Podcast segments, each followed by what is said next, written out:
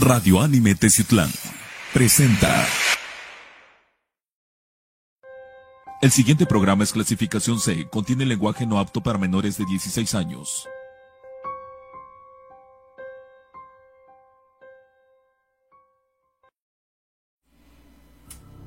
Amigos, ¿qué tal? Una nueva aventura más de Confidente en la Oscuridad. Mi nombre, ¿qué tal? Rubén Canela, me da mucho gusto saludarlos en todas partes del mundo. De verdad es un gusto, un placer estar con ustedes y de verdad el tema de esta ocasión está excelente. Pero primero pues vamos a saludar a nuestro amigo Romanov. ¿Cómo anda Román? ¿Qué onda banda? Saludos, muy buenas noches, tardes, días, donde quiero que se encuentren en verdad. y sí, pues yo creo que cada día o cada semana pues vamos experimentando nuevas sensaciones, nuevas ideologías, nuevas experiencias y yo creo que este tema es algo que no Está- la esperábamos, ¿no? No, bueno, nos tardamos mucho tiempo, o sea, ya casi cuatro años al aire y nunca se nos había dado por hablar de zombies. Porque, pues, haz de cuenta que era un tema... Fantasioso. Ah, exactamente. Pero con el tiempo se, se han ido dando situaciones que dices, pues, ah, caray, ¿no? Y ahorita traemos también evidencia científica de cómo podría ser realmente que pasen los virus zombies eh, en cuestiones de, de religión Sí. o, o- o culturas, sectas, culturas religiosas también, eh, cómo se da una zombificación. Entonces, pues va a estar muy, muy interesante. Y hace un, un par de meses salió un video a la luz que ya es del año pasado. Pero apenas salió a la luz, que también se lo vamos a mostrar, un video de una morgue en donde un cadáver se levanta por supuesto virus zombie. Y les adelanto, ¿eh? es por las pruebas de la vacuna de COVID-19, la famosa de- Sputnik. No era la de Meclón. Bueno, por ahí Es, ¿no? es la famosa cosa. vacuna Sputnik. Pero bueno, vamos a ver evidencia zombie. Sean bienvenidos a Confidente en la Oscuridad.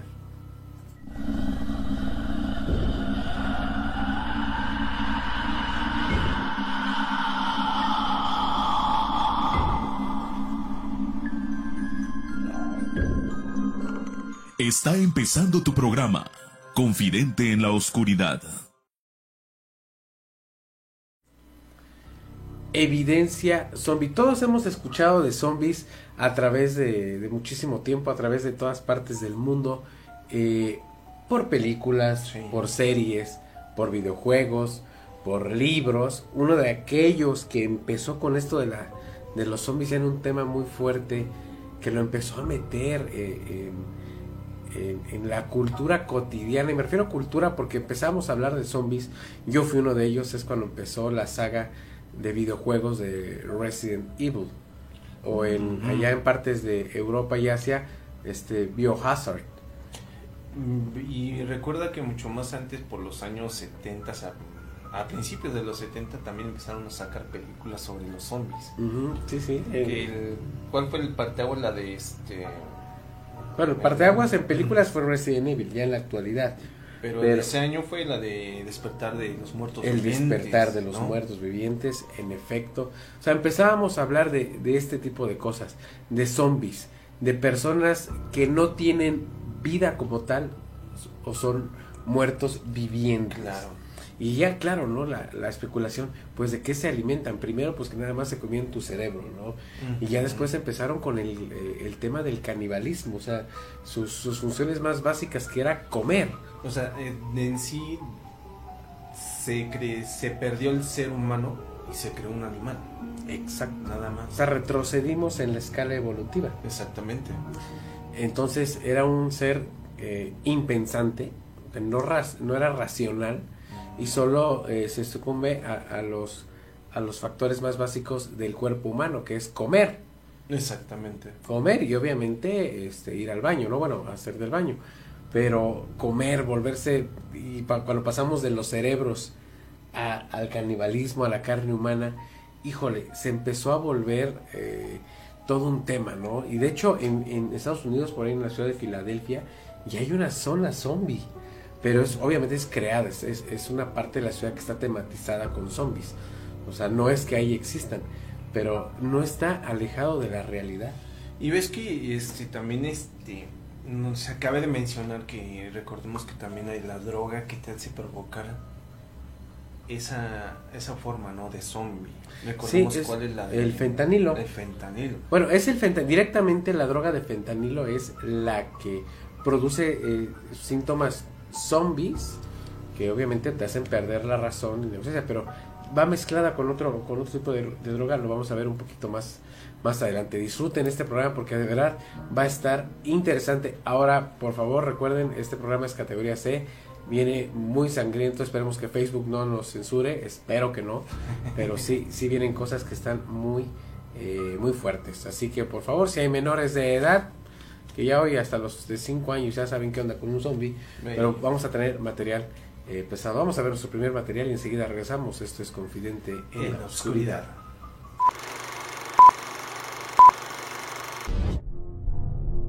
Recordemos que Nostradamus fue un boticario francés del siglo XVI, famoso por su libro Las Profecías, un compendio de 942 cuartetas poéticas que han despertado la curiosidad y el asombro de miles, ya que se tratan de supuestas predicciones que en muchas ocasiones han parecido ser totalmente ciertas. Entre los más funestos episodios que según han interpretado en sus escritos está el aumento del hambre mundial, el peligro de un asteroide, un gran terremoto en California, el empeoramiento del cambio climático y la cereza del pastel, un probable apocalipsis zombie. Según las interpretaciones, Nostradamus advierte que los humanos tendrán que hacer frente a un invento biológico que provocará la baja de miles de personas alrededor del mundo que terminarán transformándose en zombies. A continuación, te leeré textualmente lo descrito en su libro de las profecías. Pocos jóvenes medio muertos para empezar. Por despecho hará brillar a los demás. Y en un lugar exaltado ocurrirán grandes males. Tristes conceptos vendrán a perjudicar a cada uno, temporal significado. Misa para triunfar, padres y madres muertos de infinitos dolores, mujeres de luto, la pestilente monstruosa, la grande para no ser más, todo el mundo para acabar Algunos han interpretado la frase medio muertos como una referencia a los zombies, pero ¿cómo saberlo? Las profecías de Nostradamus siempre son objeto de especulación, pero sin duda el francés no era célebre precisamente por dar buenas noticias. Sea verdad o no, la predicción de Nostradamus no pasó desapercibida para los Centros de Control de Enfermedades de Estados Unidos, que decidieron ofrecer una guía con consejos para sobrevivir a un apocalipsis zombie.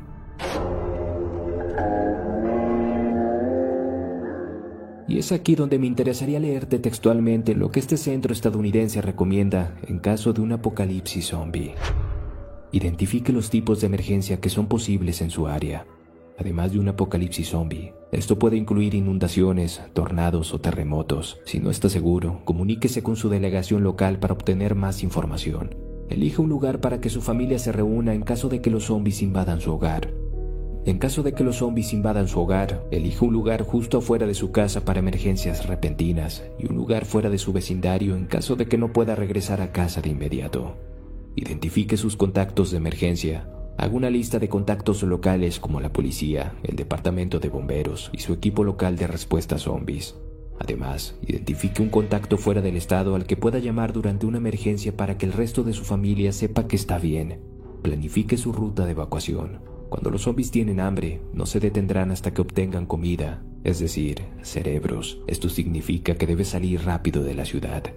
Planifique con anticipación a dónde iría y las múltiples rutas que tomaría para que los comedores de carne no tengan la oportunidad.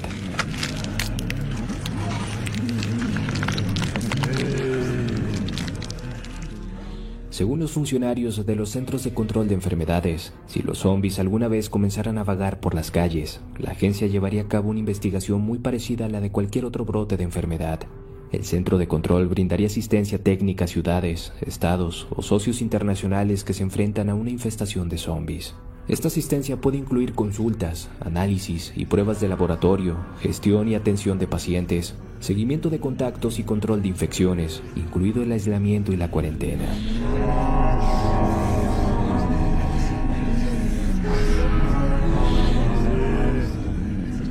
Investigación de este escenario probablemente buscaría lograr varios objetivos. Uno de ellos, determinar la causa de la enfermedad, la fuente de la infección, aprender cómo se transmite y con qué facilidad se propaga, cómo romper el ciclo de transmisión y así prevenir más casos.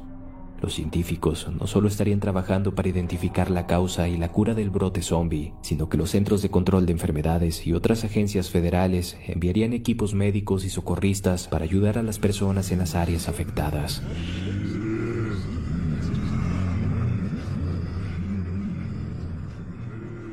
Aun si la predicción de Nostradamus resulta falsa y no enfrentamos un apocalipsis zombie, sin duda alguna los consejos anteriores te serán igualmente útiles en caso de que llegaras a enfrentarte a algún desastre natural, así es que tómalos en cuenta.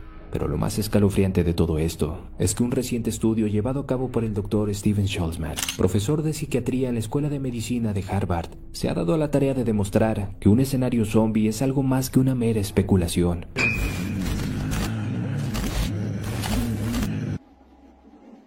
Su primer trabajo al respecto fue una descripción en toda regla médica de la condición de un zombie, el llamado síndrome de la deficiencia de la saciedad atáxica neurodegenerativa. Justo en este documento, el doctor establece que la posibilidad de que una persona cualquiera se convierta en un zombie es totalmente plausible. La clave de ello, un daño irremediable en el óvulo frontal del cerebro. Según Schultzman, es posible que una persona sufra la muerte cerebral del lóbulo frontal y se mueva y perciba el mundo a su alrededor sin una conciencia verdadera. Cabe recalcar que el lóbulo frontal es el encargado, entre otras funciones, de frenar la compulsión y el apetito. Una persona sin un lóbulo frontal es funcional en términos de su propia movilidad, pero vive regida en su totalidad por la amígdala y la corteza cingulada anterior, el llamado cerebro de reptil, donde justo se gestan la ira y la agresividad.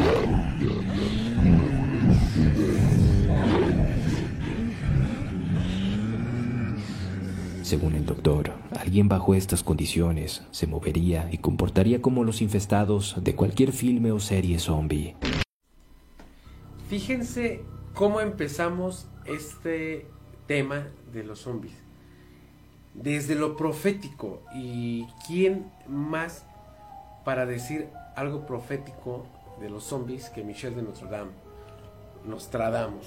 Fíjate que en un tiempo recuerda que hubo un programa que también hablamos sobre las profecías de Nostradamus y ya habíamos hablado de este tema, pero no habíamos entrado tan fuertemente. Sí, sí, sí. Llegamos a un momento en decir que posiblemente lo que eran los zombies era lo que era el internet, eh, los celulares, que la mayoría de los jóvenes está con el celular en la calle y pierde noción de todo, ¿no? Exacto, sí. Ese fue el tema que habíamos Bueno, lo abordamos así, pero ahorita que estamos hablando sobre este tema, hay que tomarlo en consideración a lo que estamos hablando. Por ejemplo, que, que dice eh, muchos padres sin hijos y muchos hijos sin padre. Medio muertos para empezar. O sea, me, al decir medio muertos, es que también recordemos que Nostradamus era muy tríptico, ¿no? O sea, ¿a qué se refería con medio muertos? Ese esa vez que, que lo conversamos, eh, ahorita que acabas de recapitulizar, eh, lo tomamos de acuerdo a que como la tecnología nos ha comido a nosotros y nos hemos vuelto estúpidos, la verdad. Hemos dejado que la tecnología haga muchas cosas que nosotros solíamos hacer. Claro. Pero ahora, eh, hablando de este tema, al decir medio, medio muertos, para empezar, dice este, Nostradamus, nos está diciendo que pues no tenemos un razonamiento propio no, de hecho no. Bueno, que llevamos en esa parte, ¿no? Claro. O sea, ponte a pensar toda la, generación actual, pues ya no tiene esa, ¿cómo explicarlo? En modo de que nos entendamos. ¿Esa noción? Ándale, exactamente. Esa noción de, de, nosotros mismos, ¿no? Recordemos a los chavorrucos, ¿no? En su tiempo podías hacer un sinfín de cosas, podías tener, tenías en cuenta todo lo que te habían enseñado tus antepasados, ¿no? Claro. Ahora ya no. Ya eres parte de lo que tienes que consumir. Es que es generacional. Ahora, eh, quitando un poquito la profecía, de, que también el programa anterior que hablamos de profecías, pues como que te quedas pensando, ¿cómo hace muchísimos años ya pensaban en esto? Ahora, o sea, el gobierno de los Estados Unidos, y no es juego, es real, el gobierno de los Estados Unidos tiene un plan contra un ataque zombie. O sea, ¿se le estamos dando credibilidad a la fantasía? Pero que no te hace pensar que sí. No, claro, pues si lo está diciendo un gobierno. Ves que hemos platicado muchas veces que a veces los cines te dan una, un parteaguas de lo que podría suceder Claro. en un futuro, ¿no? Claro. Entonces, nadie está exento de todo eso. Entonces, la pregunta sería, ¿estamos nosotros preparados para ese tipo de invasión? Híjole. Pues es que ese es el detalle. Sería invasión o infección. Porque Sí, ahorita, es cierto, sí, porque cierto. ahorita, por ejemplo, eh, desde hace un par de años la hemos pasado muy mal con el COVID. Sí. Muy, muy mal la hemos pasado con el COVID. Ahora imagínate que si esto hubiera, sería una prueba para algo a mayor escala. Por eso el programa es bien Muy conspirativo, bien. ¿no? Sí. O sea, lo del cobicho pues es una, una prueba. Una ¿no? prueba para ver si qué tanto el ser humano o el En- organismo puede resistir. Y en todas las ¿no? películas de zombies, por ejemplo, hablemos de Resident Evil, este, o sea, es una pandemia mundial que devasta a la humanidad por completo. Es terrible, o sea, te quedas pensando, ¿cómo es posible que se, ya se esté planeando esto? Pues porque puede ser real. Claro. Y científicamente, que es también el material que vamos a ver ahorita a continuación, también científicamente eh, se explica cómo es que podemos zombificarnos. Pues el lóbulo frontal del cerebro no trabaja, las demás funciones sí, pero no trabajan. Es complicado. No soy doctor me- ni médico, ni mucho menos neurólogo. Y me suena complicado, pero es posible. Sí, recuerda que la parte frontal este nada más acumula lo que hacemos al día a día y se vuelve una grabadora y automáticamente lo estás haciendo, haciendo, haciendo. Bueno, vamos a ver el siguiente material que explicamos todo esto y esperemos que tengamos más material porque de que tenemos evidencia zombie la tenemos. Ustedes no se despeguen porque eso está muy interesante. Que díganos aquí en el chat si conocen a un amigo que le digan zombie o que sea zombie, quién sabe. Eh, La verdad, quién sabe. Vamos a ver nuestro siguiente material y enseguida volvemos. Esto es Confidente en la Oscuridad.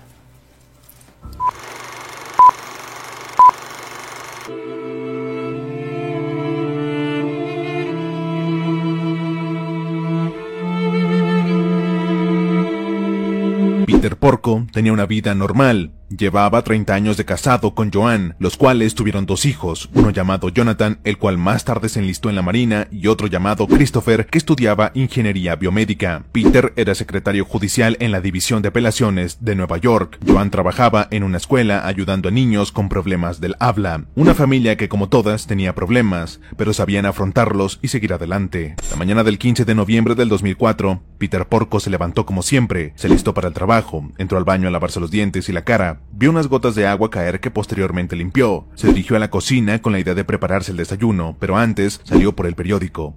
Se quedó encerrado afuera de su casa, por lo que levantó una piedra sacando una llave de repuesto, volvió a entrar a su hogar para segundos después caer al suelo y morir inmediatamente. Seguro se preguntarán, ¿Cómo es que murió de repente? La realidad es que en la madrugada de ese mismo día, una persona le dio varios hachazos en el cuerpo y cabeza. Estaba con heridas súper graves. Aún así se levantó a hacer su rutina. Dejó un rastro de sangre por todo su recorrido. Cuando se vio al espejo, no se dio cuenta de sus heridas, al igual que no se percató que su esposa Joan estaba también herida, al borde de la muerte. Él tan solo hizo lo que hacía todos los días. ¿Cómo es posible que Peter Porco se haya logrado levantar y hacer todo eso teniendo heridas tan graves, con su cráneo y cerebro destrozados? No sintió dolor, no vio la sangre que iba dejando por todos lados, no notó a su esposa herida. Es como si su cuerpo se hubiera movido en automático, como si él en realidad no estuviera consciente. Suena exagerado, pero es bastante similar al comportamiento que conocemos de los zombies, solo que sin la agresividad. Es algo tan extraordinario que intentaré explicar.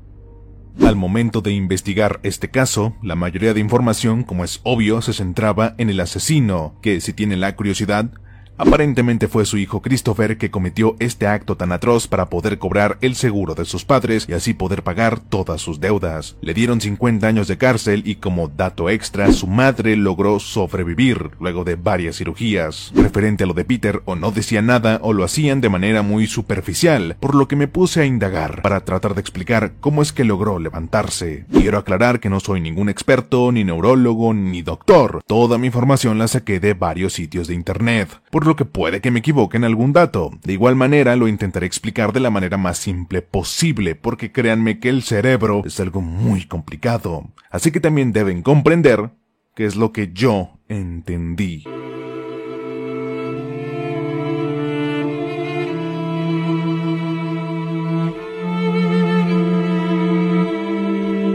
Explicación que encontré es que la superficie del neocórtex fue dañada. El neocórtex es una parte del cerebro que ayuda al razonamiento lógico y percepción sensorial, entre muchas cosas más. Pero eso es algo que explicaría por qué no sintió dolor alguno y cómo es que no se percató de nada más, porque no tenía razonamiento. Sin embargo, no me pareció suficiente y como dije antes, seguí indagando. Otras partes del cerebro son la corteza prefrontal, que por decirlo de alguna manera es la parte del cerebro más pegada a la frente. Justo detrás está el lóbulo frontal. Este último igual ayuda al razonamiento, la toma de decisiones, inhibe conductas no adecuadas. Detrás está el lóbulo parietal y entre medio de ambos está la corteza motora primaria, que ayuda a la ejecución de nuestros movimientos. Y toda la información que sueltan las cosas ya mencionadas deben ir a la corteza prefrontal. Con esto ya podemos sacar una posible explicación. Tal vez los hachazos destruyeron la corteza prefrontal y el lóbulo frontal, provocando que pierda el razonamiento lógico y el sentir dolor, no dañando la corteza motora primaria, pudiendo así seguir ejecutando movimientos. Pero, ¿qué lo llevó a levantarse? No sé si a ustedes les ha pasado que hacen cosas de manera automática o cosas que no requieren mucha atención. A pesar de estar conscientes de que lo estamos haciendo, no estamos prestando real atención. Cuando esto pasa, la corteza prefrontal no está muy activa, entonces posiblemente esta, al ser destruida y Peter siendo tan dedicado a su trabajo con una rutina ya bastante preestablecida, seguramente todo ese recorrido era algo que hacía todos los días, a un punto de hacerlo en automático, o sin prestar mucha atención a eso. Su cuerpo y mente, al estar tan acostumbrados, simplemente lo hicieron como todos los días. Una cosa que nos puede ayudar a entender mejor por qué no notó sus heridas al verse en el espejo y por qué tampoco notó a su esposa es algo que tengo entendido que por ahora solo es una hipótesis. La información que recibimos mediante nuestros ojos llega al tálamo, luego va a la corteza occipital, pasa por la corteza temporal y parietal. Ahí se procesa esa información, pero para que nosotros seamos conscientes de lo que estamos viendo, tiene que llegar a la corteza prefrontal y retroalimentar los otros puntos a los que llegó. Esto en cuestión de milisegundos. Puede sonar muy complicado pero no necesitan saber cómo funciona cada cosa que mencioné. Solo quédense con que la información tiene que hacer un recorrido por nuestro cerebro. Entonces Peter, al tener la corteza prefrontal destrozada, sí vio sus heridas, sí vio a su esposa, pero la información no se terminó de procesar, por lo que en realidad no estaba consciente de lo que estaba viendo. Básicamente, esas son las posibles respuestas de cómo llegó a comportarse como un zombie por unos momentos, algo tan complicado con muchas capas que no dejará de ser impresionante jamás. Y ahí la explicación con el caso de, Peter Porco. ¿Qué es lo que puede pasar científicamente para que pueda ser eh, una persona sin razonamiento, a lo cual hoy denominamos zombies? Destrozar el óvulo frontal sin dañar las el, el, neocórtex. En gráfica. Gráficamente.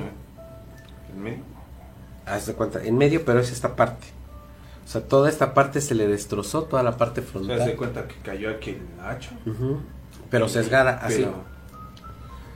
A mí se me hace que en ese eh, homicidio le pega el hachazo acá y en lugar de, de entrar el hacha, o sea, fue tan duro el golpe que le fracturó el cráneo y el cráneo fue lo que destruyó esa parte del cerebro. Ahora, ves que dice que este la que más me, se me hizo más interesante fue eh, cuando dice que sí pudo haber, sí vio el cadáver de, bueno, el cuerpo de su esposa, que vio su sangre. No, su esposa no murió, o sea, sí la vio herida. O sea, me, me retracté, ¿no? Pero lo que se me hace más, más emocionante del cuerpo humano es cómo es posible que, que, pueda reaccionar de esa manera, ¿no? Hacerlo intuitivamente, ¿no? O sea, es que, ya tenía esa rutina establecida, ¿me entiendes? Pero en milisegundos. Tu mente es capaz de analizar las cosas. Es como si hubieras, a la hora del corte, hubieras en una avenida recta, hubieras hecho una vuelta completa, un circuito, para que pueda volver a establecer sus... Pero, exacto, pero Peter no era consciente de él. O sea, él nomás se levantó a hacer su rutina. Él ni siquiera sentía dolor ya. O sea, sencillamente... Fíjate que también eso, no recuerdo si en qué estado de Estados Unidos, a un entrenador de, de fútbol americano le sucedió lo mismo, pero con uno de sus alumnos. El que se pegó en el casco. No, A él lo mataron igual de noche, pero no estaba su esposa. Ok. Él estaba ahí y normalmente sintió algo caliente y siguió, siguió dormido. Ajá. Se despertó, se levantó, estaba charco de sangre. Hizo lo normal que hizo este caso. Agarra, se levanta, va por su café y salió a la puerta de su casa al, al jardín por el periódico. A la hora que levanta el periódico, ahí es donde sintió el golpe. Y murió. Y murió fulmin- fu- Fulminado. fulminado. Entonces eso quiere decir que la mente sí es capaz de, de- de- de dividir todo lo que es el razonamiento Claro. y dejar todo lo que es este... Todo, el- to- todo lo que tiene grabado. Sí, tienes muchísima razón. Bueno, esa es la explicación eh, científica más o menos lógica. Y digo más o menos porque también eh, la persona que nos lo relata, pues eh, también trata de discernirlo muy a su manera, pero meto- metódicamente. O sea, de Claro. verdad está bien, bien explicado. Después de esto, pues eh, obviamente muchísimos de ustedes que nos están viendo, eh, yo en lo personal también, Romano me imagino que sí, que hemos visto accidentes, hemos estado en hospitales y vemos este tipo de situaciones que hay personas que así están, que ya no saben ni quiénes son, pero aún su cuerpo funciona, ¿me Sí. entiendes? Entonces, híjole, qué, qué complicado. Pero vayamos ya a ver evidencia zombie. Que ya empieza lo bueno. Ya, vamos a ver, esto de verdad no se lo pierdan porque está muy interesante. Vamos a verlo y enseguida volvemos.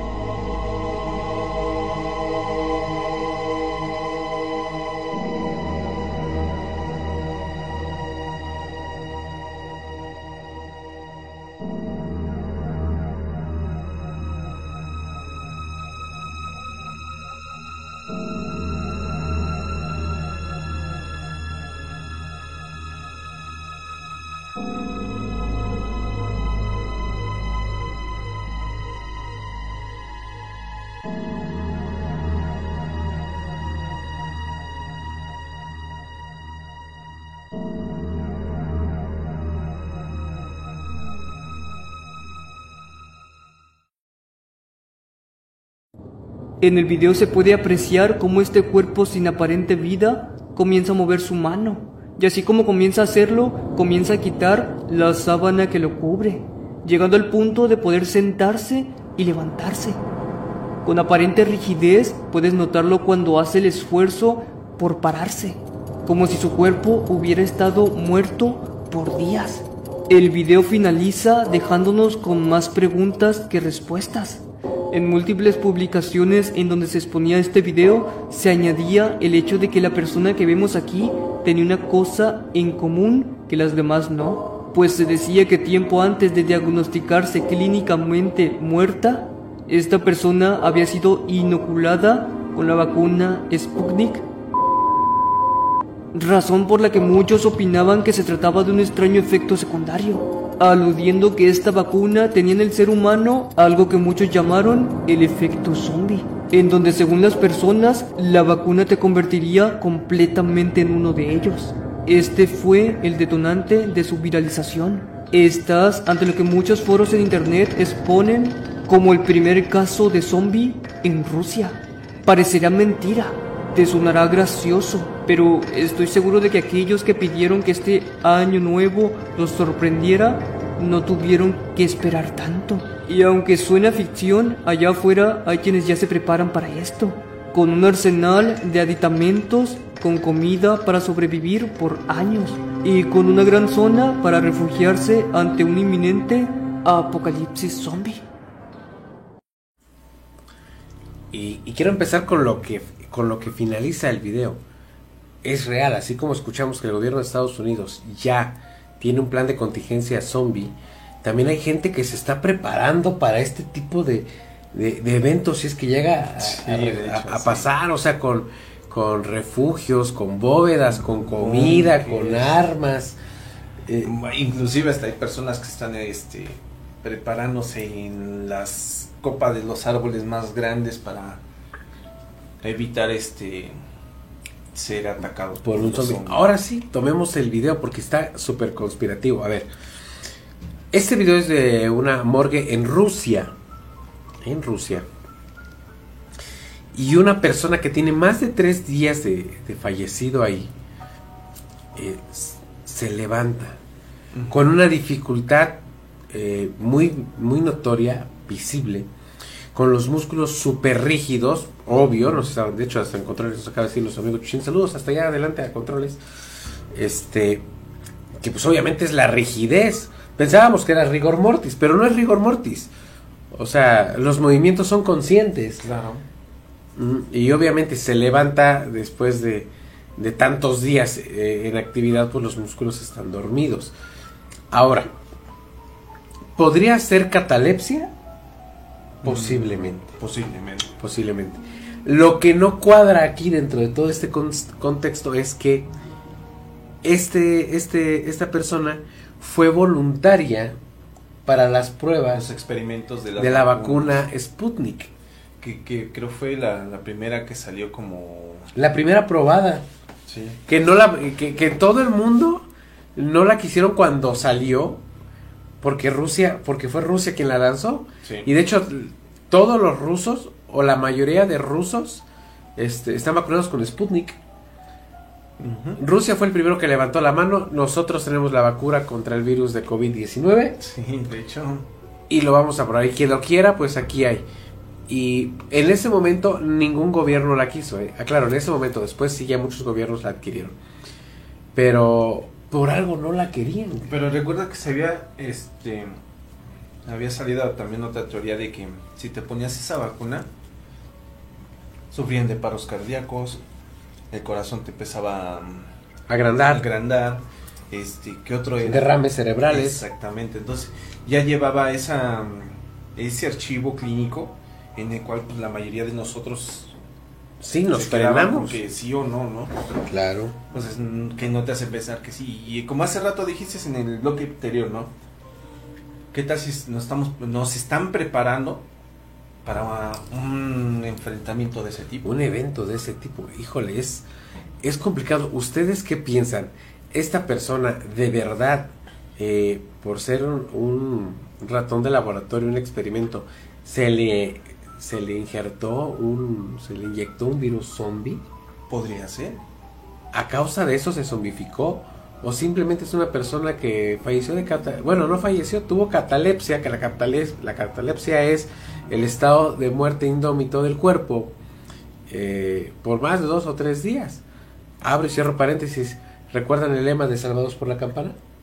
Me salvó la campana pues hace muchos años, cuando la gente sufría de catalepsia, que no se sabía que era lo de catalepsia, los enterraban y les ponían un hilito en la mano o en el dedo y el hilito salía hasta la parte superior donde había una campana. Entonces se movía la campana es porque la persona estaba viva. Sí.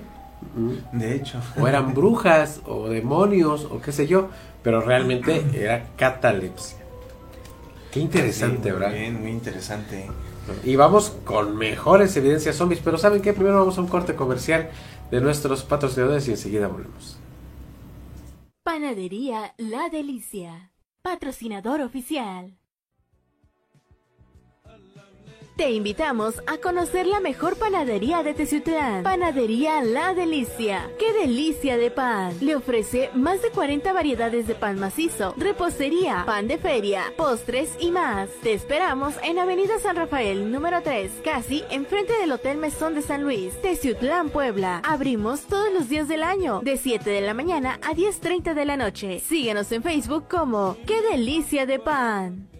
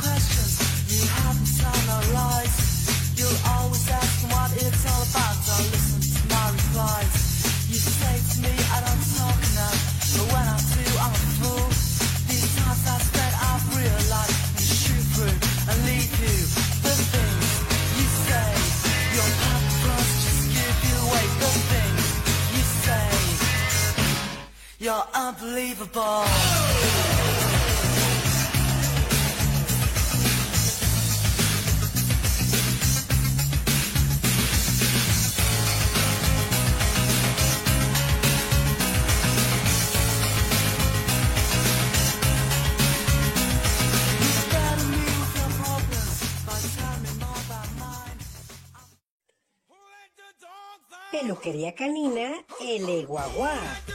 Cepillado, limpieza de oídos y lagrimales, corte de uñas, baño desmudrante, baño removedor de olores, tratamiento capilar, masaje relajante, secado y perfumado. Consiente tu mascota, peluquería canina, El. Servicio de transporte gratis al contratar nuestros servicios. Contáctanos 231 107 0472. Peluquería Canina El.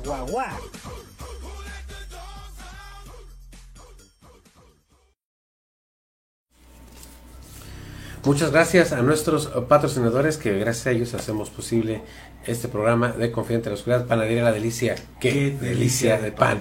El mejor pan de la ciudad de Teciutlán, Puebla, los mejores postres en Panadería La Delicia, en el barrio de Aguatero. Aguateno, enfrente del Mesón de San Luis y el- eh, aquí bien en el centro, enfrente de la terminal de autobuses. Exactamente. No se pierdan amigos, en verdad, el exquisito sabor de cada pieza de pan que está muy sobrio en sabor. Los postres, los postres, ¿no? No, los postres son- un manjar de, de sabores que Están eh, deliciosos. Visítenlos en sus dos eh, direcciones. Díganles que vieron el anuncio en Confidente de la Oscuridad para que tengan por ahí una eh, grata, grata sorpresa. También eh, Hoja Tabaco. Mm, Tú. Persons, de nuestro hermano Tacho Rosas. Tacho Man, que ya Tacho está próximo a volver aquí al programa. Dice. Sí, fíjate que, que cada lienzo que plasma en la piel, wow, es algo chingón. Casi no se va a notar ahora que traigo manga corta, pero por aquí está uno. presumido. Por aquí tengo otro de mi querido Tacho. Me falta Y créanme pechuga, que sigan en su página de internet este está subiendo mucho material que, Qué que hermosos hermoso trabajos. está trabajando. ¿eh? Ah, chingones, están De chingones. De verdad, si tienes una idea, llévasela y él la plasma. Él se encuentra en el barrio de Chignaulingo, José María Pino Suárez, número 2. Como referencia, eh, González Alonso, Guadalajara, en la esquinita. Subes tantito media cuadra y ahí está Hoja Tabaco Tattoo and Person. Visítalo, visítalo y de verdad te vas a llevar una gran, gran experiencia. Claro, amigo. Ah, pero si tu mascota anda de genio, Ah, pues llévala con nuestro amigo el perruquero.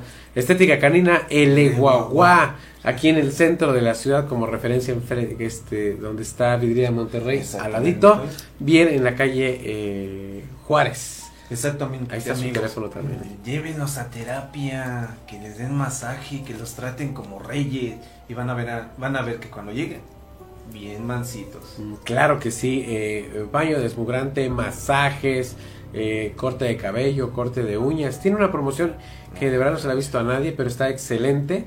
Eh, al contratar cualquiera de los servicios de nuestro amigo este perruquero, él va por tu mascota, por si tú tienes cosas que hacer, tienes que salir o algo, él va por tu mascota, se la lleva a su centro de servicio, a la estética, le hace todo lo que tú le contrates y te lo regresa a las puertas de tu hogar.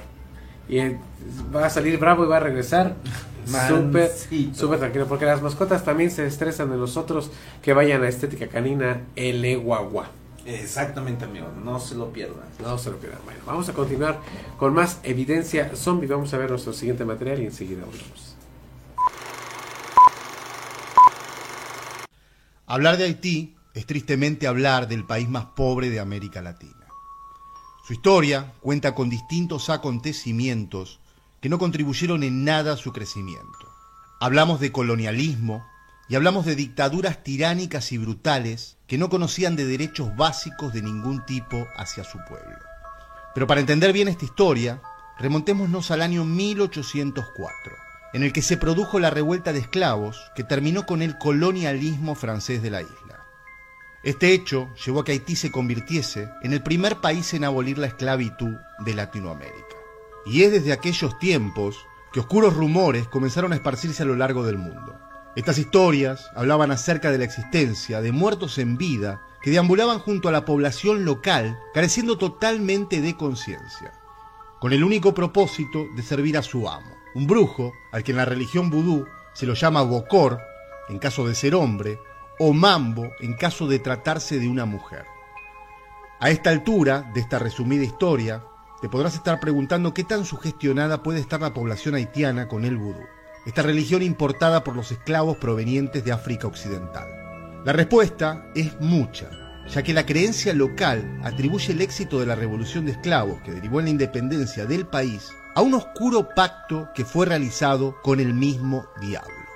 Pero para terminar de convencerte de la importancia de la religión vudú en Haití, nada mejor que contarte que su código penal dicta algunos párrafos sobre sanciones a aquellos que usen la magia para imponerse a otras personas. Esto se refiere al acto de zombificar seres humanos. Pero poco le importan las leyes a los bocor o brujos, ya que estos no se rigen bajo la moral o cualquier tipo de código escrito por el ser humano. Y son ellos los únicos que poseen los conocimientos que hacen posible el convertir en zombie a una persona. Si bien los bocor y las mambas han mantenido siempre un increíble hermetismo a lo largo de los años respecto a estas prácticas, muchas son las hipótesis de cómo lo hacen. Las hay producto de investigaciones científicas y otras atribuidas a lo religioso o paranormal. Yo en este video voy a optar por activar mi modo incrédulo y me voy a centrar en la explicación más probable. Quizás para algunos resulte aburrida. A mí particularmente me resulta fascinante.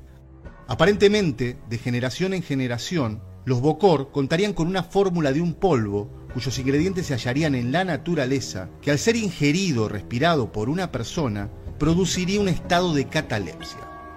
Me refiero a que el individuo yacería inmóvil, en aparente muerte y sin signos vitales, cuando en realidad se encuentra vivo en un estado que podría ser consciente o inconsciente. En ciertos casos, el individuo se encuentra en un vago estado de conciencia, mientras que en otros puede ver y oír a la perfección todo lo que sucede a su alrededor.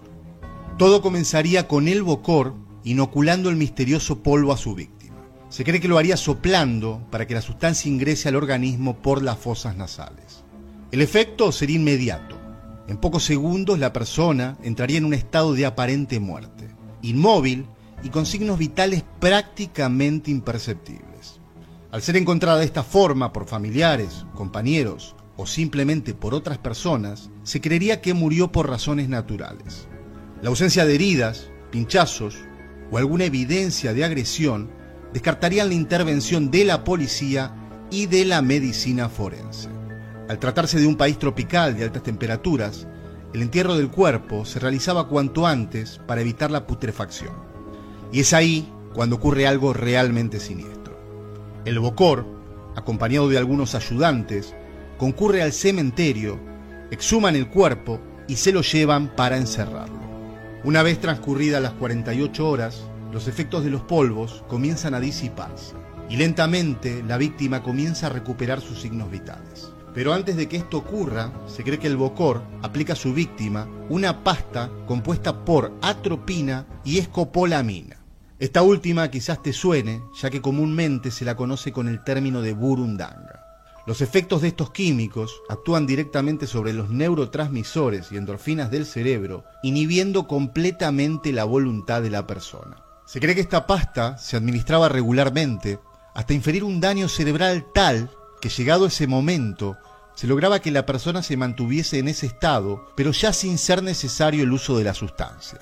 Los seguidores del Bocor atribuían este proceso a los poderes del brujo de resucitar el cuerpo de los muertos. De esta manera lograba tener esclavos que trabajaban para él sin voluntad alguna. Era habitual ver a estas personas trabajando en plantaciones de caña de azúcar. Las aterradoras características de este estado denominado zombie son incapacidad para mantener la conversación, movimientos lentos y repetitivos, ausencia de expresividad en el rostro, párpados blancos con miradas vacías y una gran tolerancia al dolor Testigos aseguran haber visto a alguno de ellos deambulando con grandes heridas infectadas y hasta incluso miembros fracturados. Me parece importante agregar también que según la creencia popular, la ingestión de sal liberaría al zombie de los efectos de la droga si éste no padeciese aún de un daño cerebral irreparable.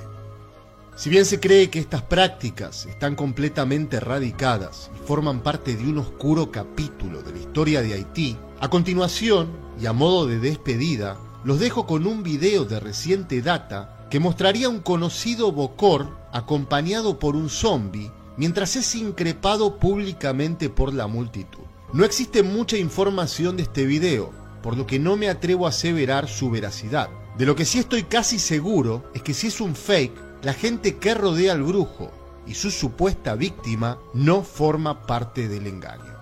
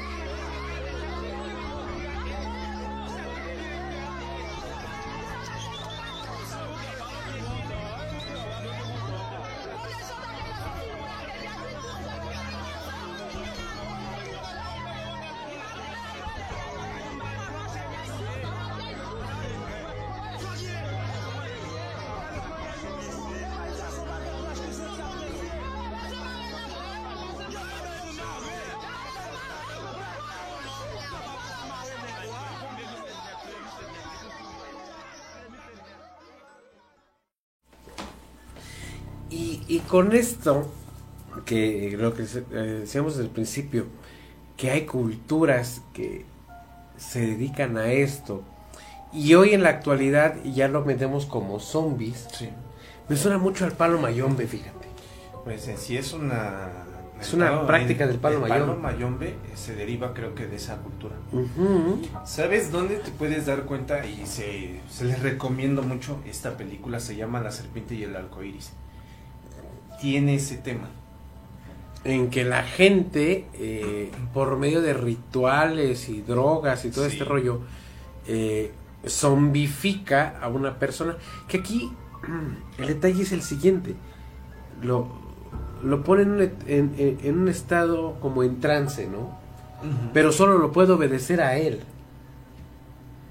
o sea, eh, de esto trata eso. Es una persona que no tiene sentido común, que no tiene racionalidad, que es un zombie, técnicamente es un zombie, pero solo puede obedecer a quien lo convirtió. Porque recuerda, como no han dicho todo, recuerda que ahí... McCorry, Este, él se adueña de su alma. este, si esa como más o menos va en la película de La serpiente y el arcoiris, el bocón se encarga de en una vasija o en un estuche o lo que sea, ahí guarda el alma.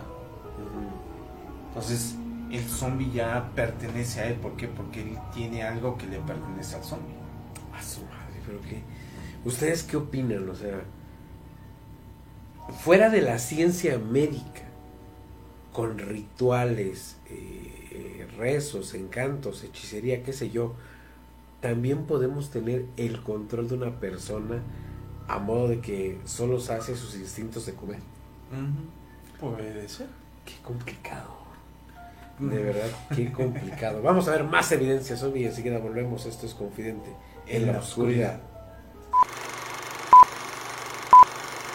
Con este vídeo grabado por una cámara escondida en una casa del Reino Unido. En ella podemos ver cómo aparece repentinamente por los pasillos una silueta, aparentemente de una mujer, por lo que llevaba un vestido blanco, se encontraba descalza al parecer. Pero todo esto se echa a perder cuando se acerca agresivamente hacia la cámara. Ahí, en ese momento, podemos apreciar su aterrador rostro.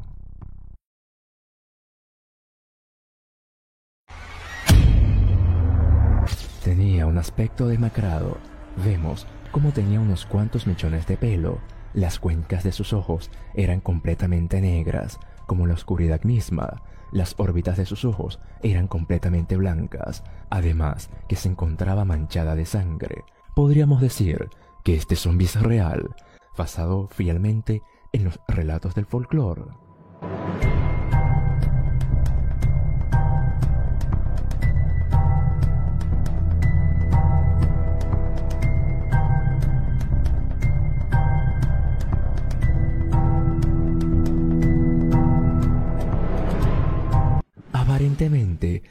Existen muchas historias referente a los zombies.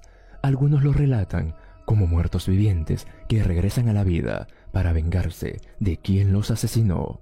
Otros dicen que es un virus que es capaz de volver al infectado en una persona sumamente agresiva, capaz de comer carne humana, incluyendo algunas opiniones que dicen que son parásitos de la naturaleza, que consumen desde adentro a sus víctimas y que los controlan a su voluntad propia, como si fueran unos títeres. ¿Se podría tratar de que existen variedades diferentes de zombies?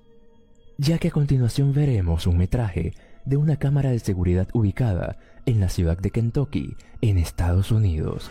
En ella podemos observar la aparición de una misteriosa criatura de aspecto pálido.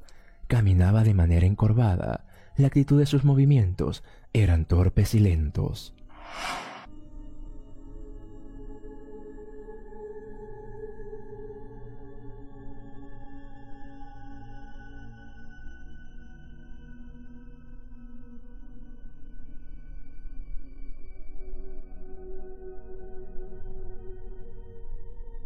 No se podía apreciar al detalle la anatomía del ser, pero podríamos deducir, a base de las pruebas, que se trataría de un zombie real.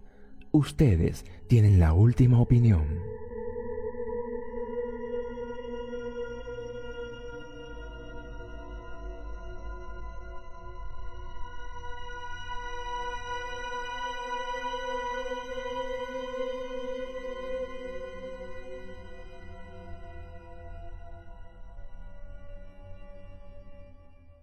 Estas supuestas apariciones de zombies siempre provocan en el espectador pánico y miedo. Debido a esto, deben enfrentarse a estas criaturas agresivas, en el cual se ven involucrados los soldados, arriesgando en la batalla ser mordidos e infectados por estos zombies. Al parecer, una persona que se encontraba en el lugar de los hechos grabó con su dron a lo lejos a un hombre que pertenecía a la milicia pero este actuaba de forma extraña. Su comportamiento se asemejaba al de un zombie por su manera atontada y lenta para caminar, como si estuviera a punto de caerse. Se mostraba agresivo al ver la presencia del aparato volador. Sin duda, habría sido infectado por uno de ellos.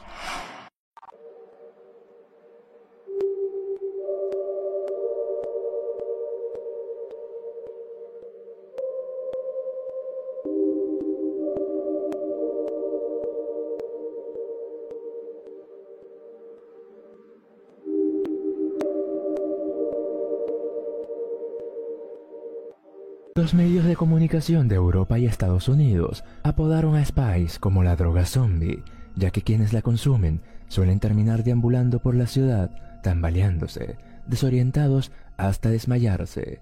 Hay pruebas de ello, circulan vídeos en las redes sociales donde se han visto estos casos en particular. Esto habría sucedido en una ciudad de Estados Unidos, en donde nos muestran a un vagabundo afectado por algún alucinógeno que provocaba que actuase como un verdadero zombie en la vida real. Su comportamiento era insólito.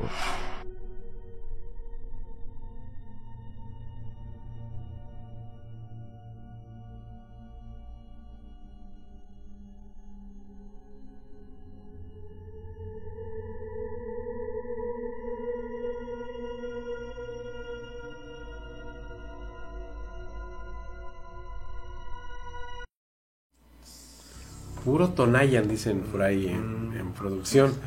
Es que es increíble. A ver, vimos varios videos y por eso me gusta mucho cuando está aquí este Chuchín, porque aparte de ser nuestro productor, floor manager, este, pues nos dice qué onda con todo este. ¿Ustedes qué opinan? La, la mejor opinión, eh, claro, es para ustedes y es de ustedes la, la mejor opinión. Díganos qué les parecen. ¿Serán reales?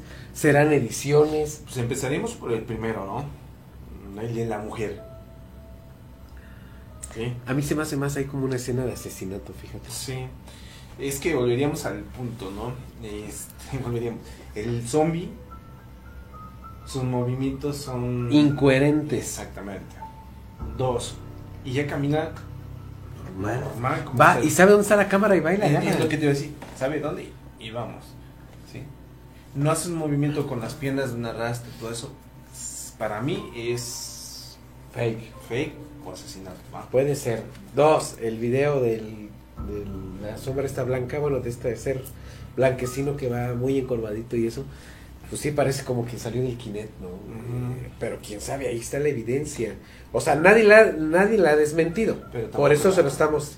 Bueno, o sea, nadie la ha verificado, pero tampoco nadie la ha desmen- de- desmentido. Entonces, pues ahí está el La que se, se asemeja mucho a la del soldado, o sea, tiene más coherencia en el tema